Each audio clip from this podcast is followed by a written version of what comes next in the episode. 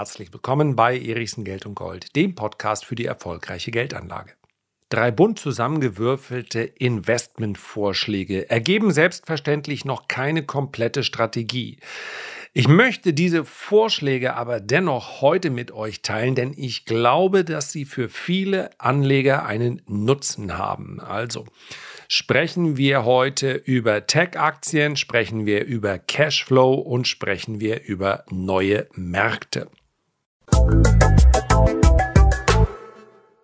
So, zuerst einmal bitte ich meine doch ziemlich nasale Stimme zu entschuldigen. Zum ersten Mal seit fast drei Jahren hat es mich erwischt. Ein hausgemachter Schnupfen. Wo hätte man ihn sich auch einfangen sollen in den letzten ein, zwei Jahren? Durch alle Maskenphasen und Lockdowns hindurch war es gar nicht so einfach und ich habe es mitbekommen, der ein oder andere hat den ähnlichen Effekt gespürt. Man wurde einfach nicht krank. Zumindest glücklicherweise die meisten nicht. Und nein, der Gedanke mag jetzt natürlich aufkommen, nach gängigen Testmethoden ist das, was ich jetzt gerade hier erleide, so schlimm ist es nicht, eben nicht Corona, sondern tatsächlich so etwas wie ein Schnupfen. Das gibt es noch, das kann ich jetzt bestätigen, ist auch vollkommen in Ordnung und ich sehe es im Übrigen positiv, denn das bedeutet, dass ich nächste Woche fit sein werde für die Invest und vielleicht treffe ich ja dort den einen oder anderen, der diese Podcast-Folge jetzt hört. Wobei, das sollte ich mit dazu sagen, also ihr braucht keinen großen Bogen, um mich zu machen. Für euch ist diese Woche Invest, für mich nächste Woche aufgrund der engen äh, Terminknappheit, nämlich, nämlich für euch in der letzten Woche, für mich in dieser Woche jetzt die heutige Folge auf und schaue daher ein klein wenig in die Zukunft. Ich möchte mich ganz herzlich bedanken. Das ist der Grund für die heutige Podcast-Folge beim Anglo-German Club in Hamburg. Auf Einladung und Kontaktherstellung von Daniel Ilkanipur, bei dem ich mich ebenfalls ganz herzlich bedanken möchte für einen wundervollen Tag in Hamburg, bin ich also in diesem Club zu Gast gewesen und ich darf kurz zitieren. Unsere Mitglieder sind gesellschaftspolitisch engagiert, sie schätzen und pflegen den kultivierten Umgang miteinander. Sie wissen inspirierende Gespräche bei erstklassigen Speisen und Getränken in einem traditionellen Ambiente zu schätzen. Und das kann ich genauso wiedergeben. Nochmal ganz herzlichen Dank für diesen Abend. Die drei Punkte, die im Mittelpunkt dieses kurzfristig geänderten Vortrags standen, die möchte ich jetzt mit euch allen teilen. Ursprünglich, und auch das habe ich gestern Abend erläutert, habe ich mir die tollkühne Freiheit rausgenommen, eine Abwärtsbewegung am Markt vorherzusagen. Der erste Kontakt mit diesem Club ist schon vor einigen Wochen, sechs, sieben Wochen dürften es gewesen sein, entstanden und dann wurde ich gebeten, das Thema ja, zu überschreiben. Und was macht man? Wenn man ein bisschen Effekt haben will und man weiß, da kommt jemand also von der Börse, der beschäftigt sich auch mit Timing, dann kündigt man an, dass der Markt fallen wird. Das Wort Crash habe ich vermieden, denn wir wissen es ja, ein Crash, der entsteht immer unerwartet. Einen Crash zu prognostizieren ist also nicht seriös. Eine starke Korrektur aber durchaus. Und ich war eben bereits vor einigen Wochen und habe auch dementsprechend agiert, zumindest mal guter Dinge, wenn ich das so ausdrücken darf. Ich war mir recht sicher, dass der Markt mit dieser Gemengelage der Unsicherheiten nicht gut zurechtkommen würde. Also nehme ich so ein Thema, gehe in den Vortrag und wenn der Markt bis dahin eben sich hält, dann ist es umso besser, weil ich dann sagen kann, okay, ihr werdet sehen, diese Faktoren könnten dazu führen, dass in den nächsten Monaten dann eben doch eine Abwärtswelle entsteht. Wenn er sogar steigt, dann kann man sagen, das ist jetzt nochmal die Chance, Positionen zu verkaufen. Das Ganze natürlich mit einem ironischen Unterton. Nun ist mir allerdings mein Vortrag ein klein wenig verdorben worden, denn der Markt ist noch schneller gefallen als gedacht und sich dann hinzustellen, wenn man auch angelehnt ist an einen schönen Kamin und dort hoffentlich einen bleibenden Eindruck hinterlässt und zu sagen, ja seht her, der Markt ist gefallen, ja, das ist natürlich langweilig. Niemand will wissen, was dann tatsächlich schon passiert ist. Auch das habe ich gestern beschrieben, das ist eigentlich der Job der Volkswirte, auch der Chefvolkswirte von Banken zu erklären, warum etwas passiert ist. Damit kann aber der aktive Anleger ja relativ wenig anfangen. So, also habe ich kurzfristig äh, die, das Vortragsthema ein klein wenig geändert und habe mir drei bunt gemischte Punkte rausgesucht, die aus meiner Sicht für praktisch jeden Anwender gelten. Wobei man natürlich insbesondere beim dritten Punkt, ich komme gleich darauf zu sprechen, sagen muss, je älter der Anleger, desto eher wird er vermutlich konservativ anlegen. Denn je spekulativer ich investiere, das gilt auch bei der langfristigen Investition, desto eher muss ich auch bereit sein, Schwächephasen auszusitzen. Ihr kennt vielleicht die legendären Sätze von Warren Buffett zu seinem eigenen Markttiming. Er sagt nämlich, ich habe keines. Was ich aber weiß ist, jeder, der Aktien maximal, das ist also die größte Zeitspanne, die wir dort messen können, jeder, der mindestens 20 Jahre seine Aktien gehalten hat, der konnte sich immer über eine Rendite freuen. Tatsächlich, wenn wir es sogar noch ein bisschen eindampfen wollen, selbst die allermeisten 10 Jahreszeiträume haben gereicht. Und das ist natürlich ein Ansatz, der mit Timing rein gar nichts zu tun hat. Wenn ich aber mit 75 oder mit 85 meine Aktienanlage beginne, dann, auch das hat gestern sehr, sehr unterhaltsam ein Herr festgestellt, ja, offensichtlich über 70 Jahre alt. Was hilft es mir denn, wenn Aktien in 20 Jahren sich wieder erholen? Dann habe ich nichts mehr davon. Also, Jugend ist ein Vorteil bei der Geldanlage. Fraglos ist das so. Und ich habe angesichts der Damen und Herren, die mir dort gestern äh, gegenüber saßen, wenig Zweifel, dass viele und insbesondere diejenigen, die im Wirtschaftsleben stehen, das auch durchaus wissen, zu schätzen wissen. Die drei Punkte, die ich heute besprechen möchte. Erstens, Tech needs Timing. Wer in Tech-Aktien investiert, der darf den Timing-Faktor nicht ignorieren. Es gibt ein Unternehmen wie Apple. Hätte ich hier vor 20 Jahren investiert, dann wäre meine Rendite eine ganz hervorragende gewesen. Aber jetzt überlegt mal bitte, wie viele Tech-Unternehmen, und man könnte jetzt diskutieren, ob Unternehmen wie Google, Amazon, Facebook, Meta, oder Apple überhaupt noch dazugehören oder ob man die nicht mittlerweile in so eine Schnittmenge zu den Value-Aktien verordnen muss. Aber wie viele Tech-Unternehmen haben sich denn über mehr als eine Dekade gehalten? Das sind vergleichsweise wenige.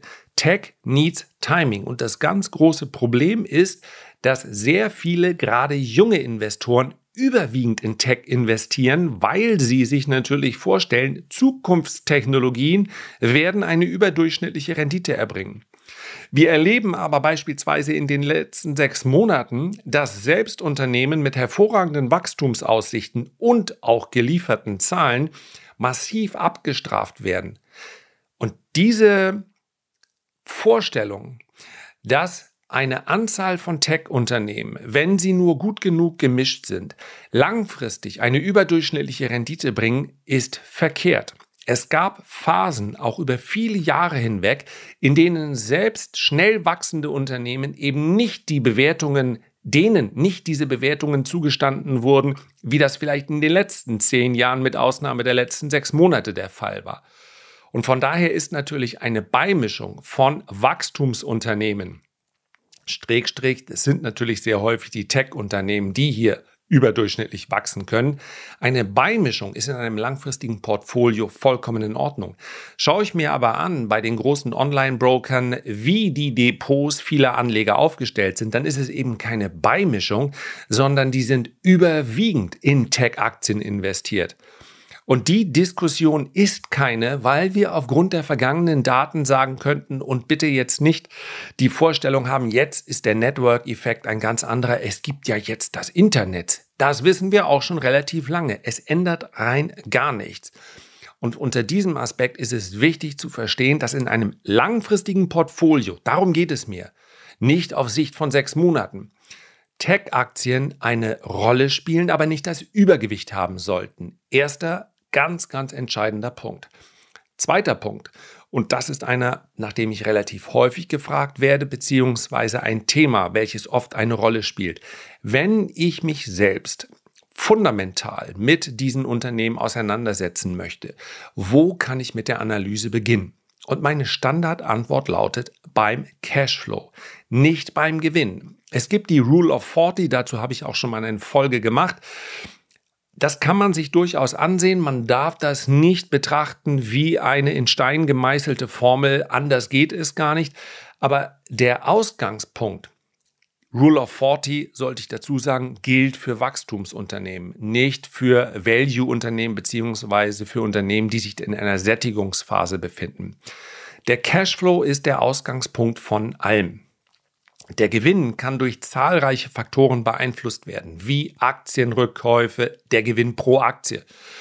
Der Gewinn kann natürlich auch kurzfristig beeinflusst werden durch die Maßnahmen eines Managements, um den Gewinn zumindest mal für einige Quartale besser aussehen zu lassen, um das jetzt sehr vorsichtig zu formulieren. Ja, es gibt verschiedene Arten und Weisen zu bilanzieren.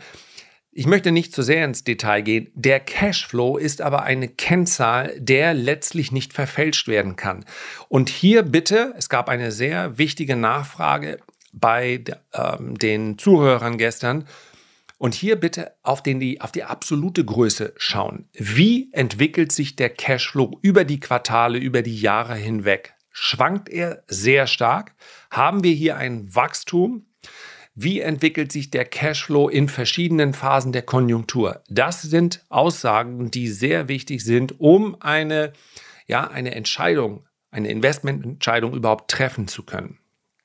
Und der dritte Punkt, und das ist der Punkt, wo ich den Herrn, der auch mein Tischnachbar war, war sehr unterhaltsam, natürlich verstehen kann, wenn er sagt, ja, ich bin Mitte oder Ende 70 was soll ich denn jetzt Zukunftsmärkte kaufen? Für mich ist die Realität sehr wichtig. Was in 20 Jahren ist, klopfe mal auf Holz.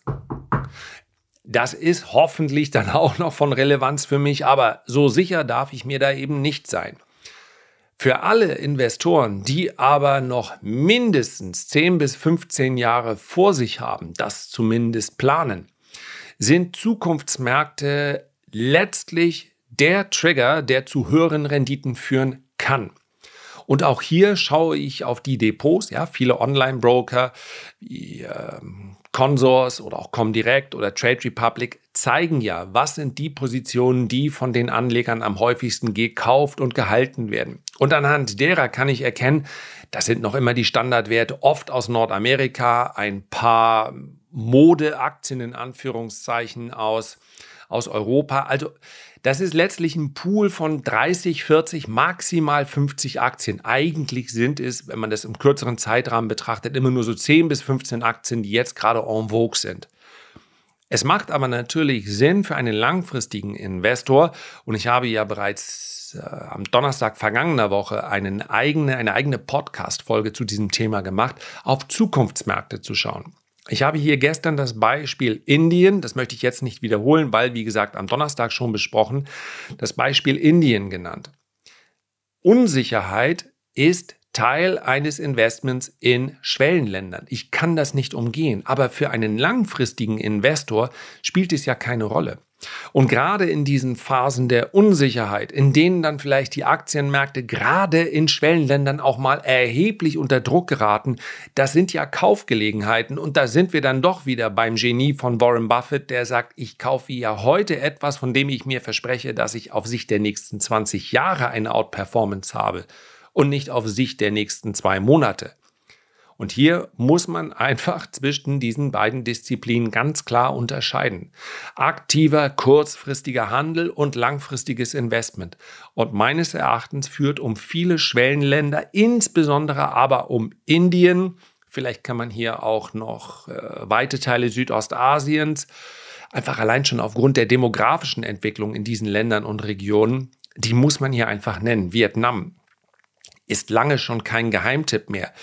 Aber Indien ist hier sehr viel weiter, weil auch der Aktienmarkt in Indien, wir haben es wie gesagt am Donnerstag schon besprochen, einer ist, der, der durchaus eine lange Tradition hat. Also, Tech needs Timing ist also Spekulation und ist in den allermeisten Anlegerdepots übergewichtet. Vorsicht! Der Ausgangspunkt einer fundamentalen Analyse ist der Cashflow. Wer langfristig überdurchschnittliche Renditen erzielen muss, der braucht Zukunftsmärkte im Depot, also Schaut auf diese Zukunftsmärkte, beschäftigt euch damit, denn am Ende des Tages, egal was ich mache, ich muss ein gewisses Vertrauen in meine Entscheidungen haben. Ansonsten wird ein kurzer und vielleicht auch sehr heftige, äh, eine sehr kurz und heftige Phase der Korrektur dazu führen, dass ich dann verunsichert wieder aussteige. Und das ist die vermutlich die große Krux bei vielen privaten Strategien, dass der Fokus auf das Hier und Jetzt und den Status quo ist das vielleicht doch eine verkehrte Entscheidung.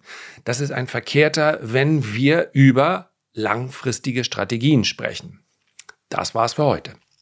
Herzlichen Dank für deine Aufmerksamkeit. Ich würde mich sehr freuen, wenn du dir ganz kurz die Zeit nehmest, vielleicht den Podcast zu abonnieren, aber gerne doch eine Rezension oder ein Feedback zu hinterlassen.